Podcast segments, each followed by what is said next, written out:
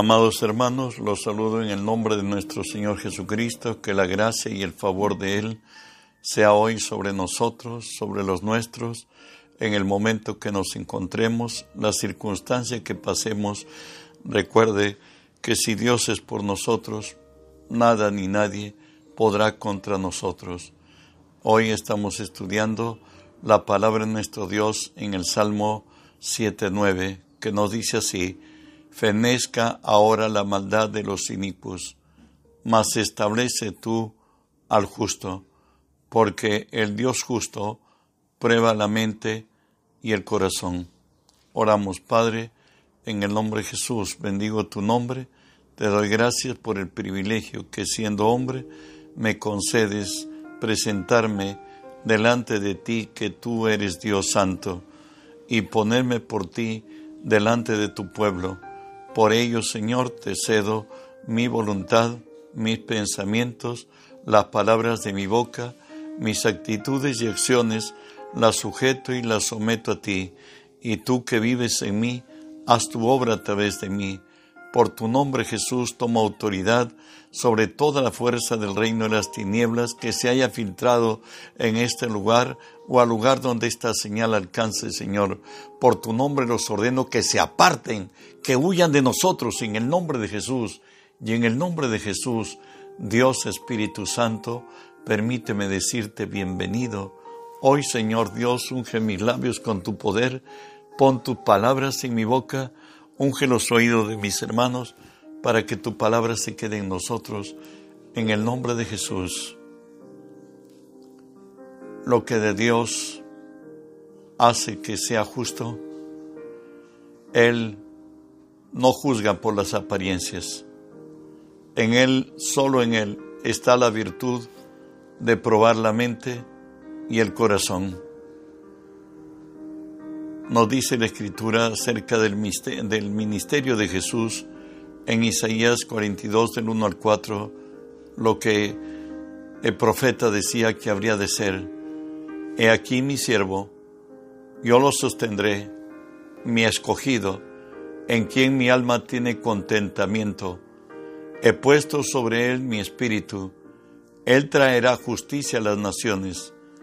No gritará, ni alzará su voz, ni la hará oír en las calles. No quebrará la caña cascada, ni apagará el pábilo que humeare. Por medio de la verdad traerá justicia. No se cansará, ni desmayará hasta que establezca en la tierra y en las costas esperan su ley. Dios en Cristo ha establecido justicia y las costas oirán su ley, dice la palabra. Mas vemos la valoración de humana acerca de quién era Jesús y lo encontramos en Mateo 16, 13 y 14, nos dice así, Viendo Jesús, viniendo Jesús a la región de Cesarea de Filipo, preguntó a sus discípulos diciendo, ¿quién dicen los hombres que es el Hijo del Hombre? Ellos dijeron, unos Juan el Bautista, otros Elías y otros Jeremías o alguno de los profetas. Seguimos adelante. Él les dijo, ¿y vosotros? ¿Quién, ¿quién decís que soy yo? Respondiendo Simón Pedro, dijo, Tú eres el Cristo, el Hijo del Dios viviente. Entonces Jesús respondió, Bienaventurado, eres Simón, hijo de Jonás, porque no te lo reveló carne ni sangre, sino mi Padre que está en los cielos. Él es el ungido de Dios, es el Hijo, Él es el Hijo de Dios, el cual mismo dijo de sí mismo, porque no envió Dios a, su Hijo al mundo para condenar al mundo, sino para que el mundo sea salvo por él. Dijimos, ¿qué dicen los hombres que es el Hijo del Hombre? Ahora veremos qué es lo que Dios pide de nosotros como su pueblo. Malaquías 1.6 dice, el Hijo honra al Padre, el siervo a su Señor. Si pues soy yo Padre, ¿dónde está mi honra? Y si soy Señor, ¿dónde está mi temor? Dice Jehová de los ejércitos, oh sacerdotes, que menospreciáis mi nombre y que decís, ¿en qué hemos menospreciado tu nombre? Dios con justicia pide que Él sea honrado como Padre y que sea temido como Señor. Como Padre le debemos amor, le debemos obediencia y le debemos respeto, enaltecimiento a su persona. Y como siervos le debemos a Él temor. Y no solo temor, el mismo Señor dijo, no temáis aquel que puede matar el cuerpo, mas yo os enseñaré a quién temer, al que tiene poder de echar el cuerpo y el alma al infierno. Esa es la razón que debemos temer cuando seamos tentados a hacer lo malo delante de sus ojos. En Miqueas 6 nos dice así, el pensamiento del hombre, ¿cómo podrá acercarse a Dios? Él dice así, ¿cómo me presentaré ante Jehová y adoraré a Dios Altísimo? ¿Me presentaré ante Él con holocaustos, con becerros de un año? ¿Se agradará Jehová de millares de carneros o de diez mil arroyos de aceite? ¿Daré mi promigénito por mi rebelión, el fruto de mis entrañas por el pecado de mi alma? Oh hombre, Él te ha declarado lo que es bueno. Lo que pide Jehová de ti solamente es hacer justicia, amar misericordia y humillarte delante de tu Dios. A Dios no le podemos impresionar por lo que podemos presentar de Él, porque nada tiene el hombre sino le ha sido dado de lo alto. Pero lo que somos realmente en nuestro corazón, a ellos sí le interesa a Dios. De ahí que nos dice lo que pide Jehová de ti, solamente hacer justicia, amar misericordia y humillarte delante de tu Dios.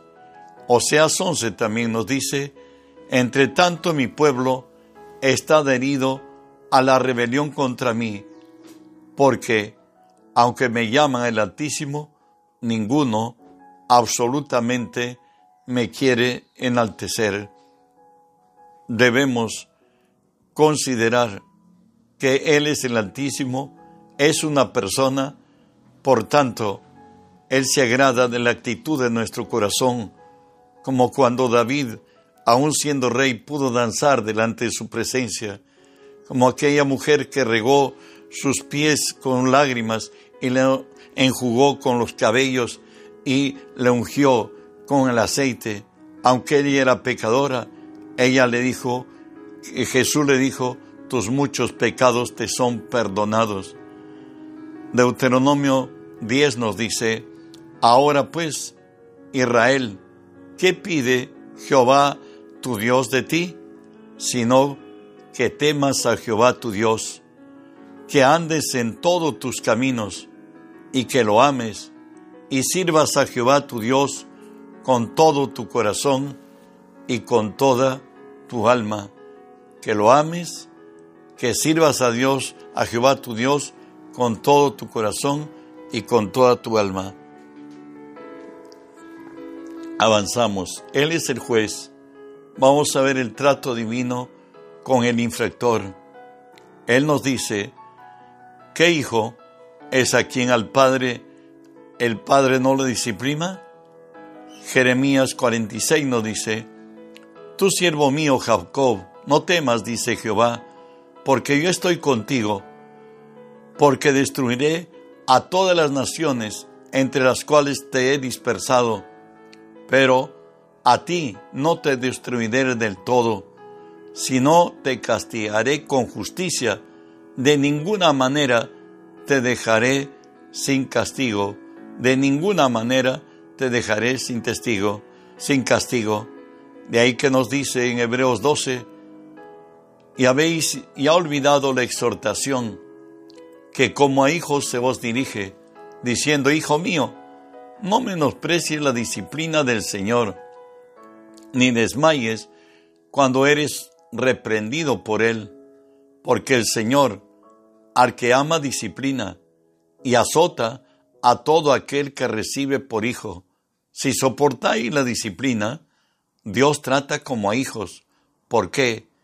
¿Qué hijo es aquel a quien el Padre no disciplina? Pero si se os deja sin disciplina, de la cual todos han sido participantes, entonces sois bastardos y no hijos. Esa es la razón de que Dios dice que nunca no dejará sin disciplina. El Salmo 94 nos dice cómo y por qué Dios aplica disciplina a los suyos. Y dice así la Escritura, Bienaventurado el hombre a quien tú ja corriges, en tu ley lo instruyes para hacerle descansar en los días de aflicción, entre tanto que para el impío se cava hoyo. Se nos dice la palabra que el que ama a su hijo lo disciplina desde muy temprano, desde que es muy niño, pues es el tiempo de encaminar sus pasos y hacerle pasos firmes y seguros. Porque si no existe la disciplina, más tarde tenemos hombres de mal que se han extraviado en extremo que es imposible humanamente regenerarlos.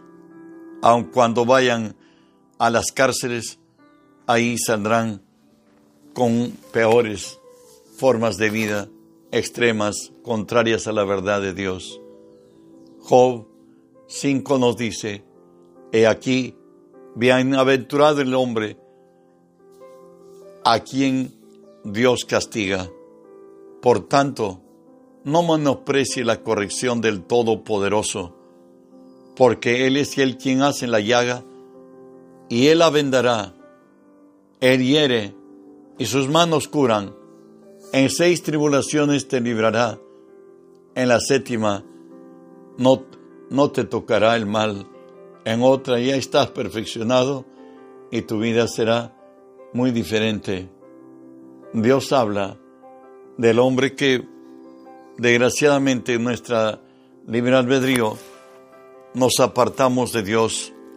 Y nos dice la escritura así, Salmo 89, si dejaren sus hijos mi ley y no anduvieren en mis juicios, si profanaren mis estatutos y no guardaren mis mandamientos, entonces castigaré con vara su rebelión y con azotes sus iniquidades, mas no quitaré de él mi misericordia, ni falsearé mi verdad, no olvidaré mi pacto, ni mudaré lo que ha salido de mi boca.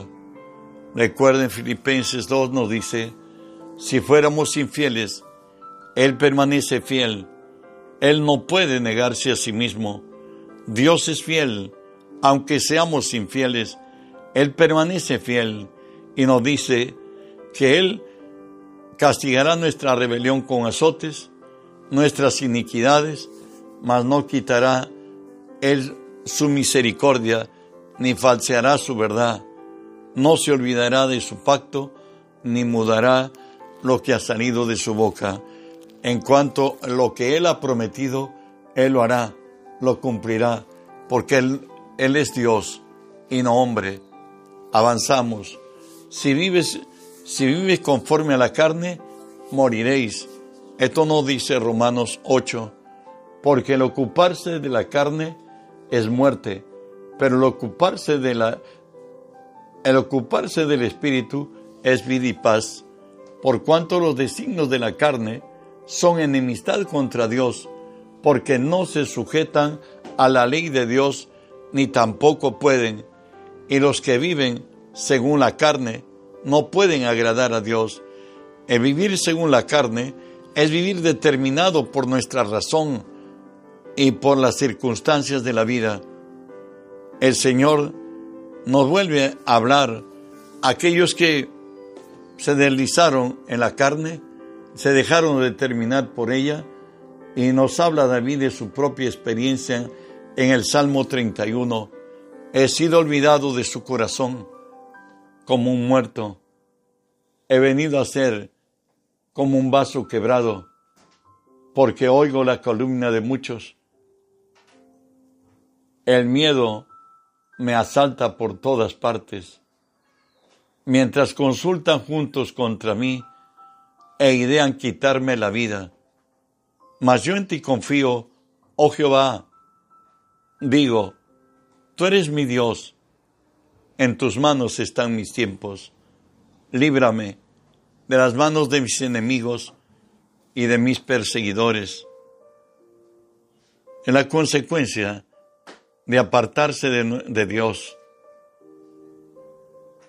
El Salmo 5, bueno, hablaremos de esta experiencia, posiblemente el desliz que tuvo David con Betsabé y más tarde aún convertido no solamente en un adúltero, sino un criminal.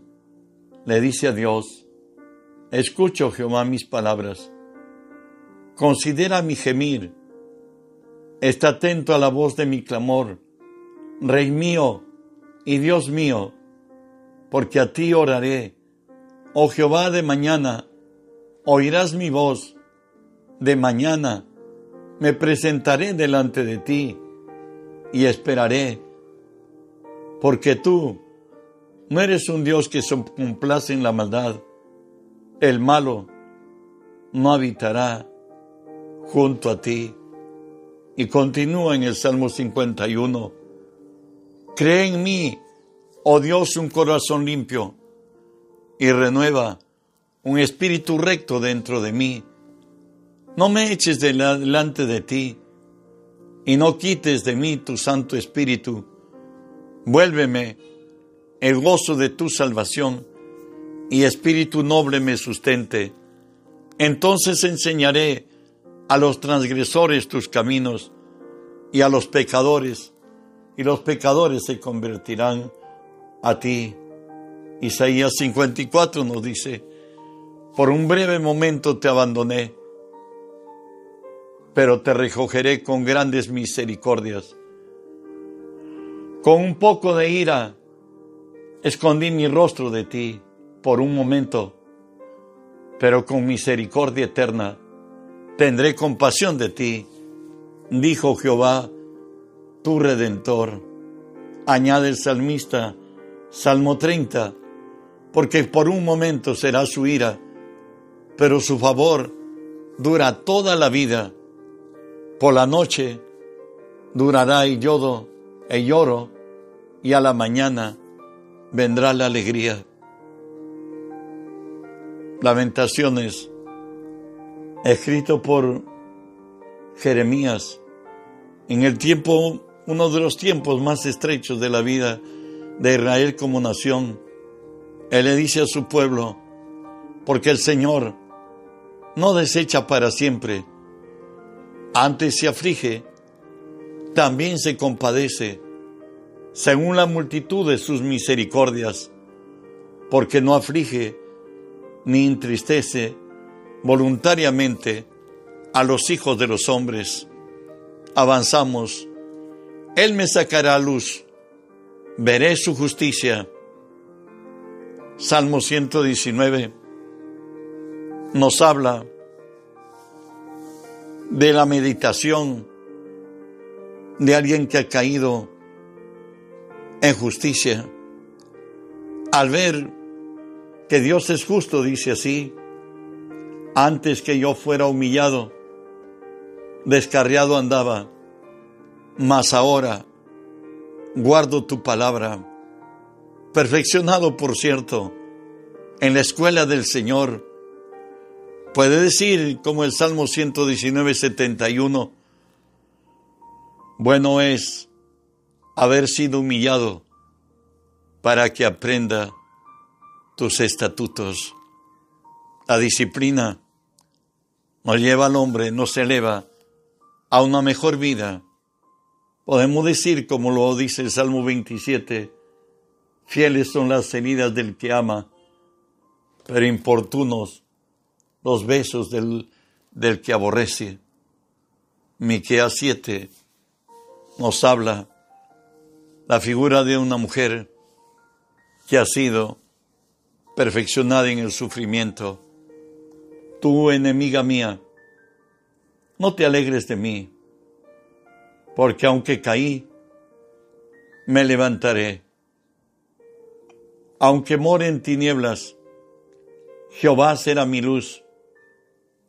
La ira de Jehová soportaré, porque pequé contra él, hasta que juzgue mi causa y haga mi justicia. Él me sacará luz, veré su justicia, y mi enemiga lo verá. La cubrirá vergüenza, la que me decía, ¿dónde está Jehová tu Dios? Mis ojos la verán.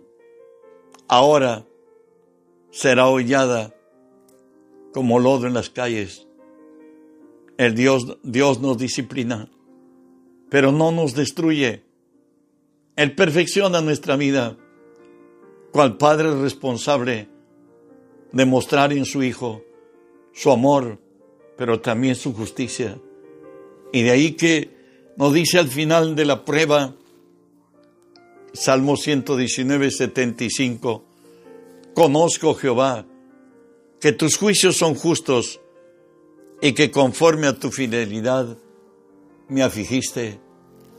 Y el Señor lo dice en Isaías 54, por un breve momento te abandoné, pero te recogeré con grandes misericordias. Con un poco de ira escondí mi rostro de ti por un momento, pero con misericordia eterna tendré compasión de ti, dijo Jehová tu redentor porque esto me será como en los días de Noé, cuando juré que nunca más las aguas de Noé pasarían sobre la tierra. Así he jurado que no me enojaré contra ti, ni te reñiré, porque los montes se moverán y los collados temblarán, pero no se apartará de ti mi misericordia ni el pacto de mi paz se quebrantará, dijo Jehová, el que tiene misericordia de ti. Israel ha sufrido muchos cautiverios. Hoy está Ezequiel hablándonos del cautiverio en Babilonia.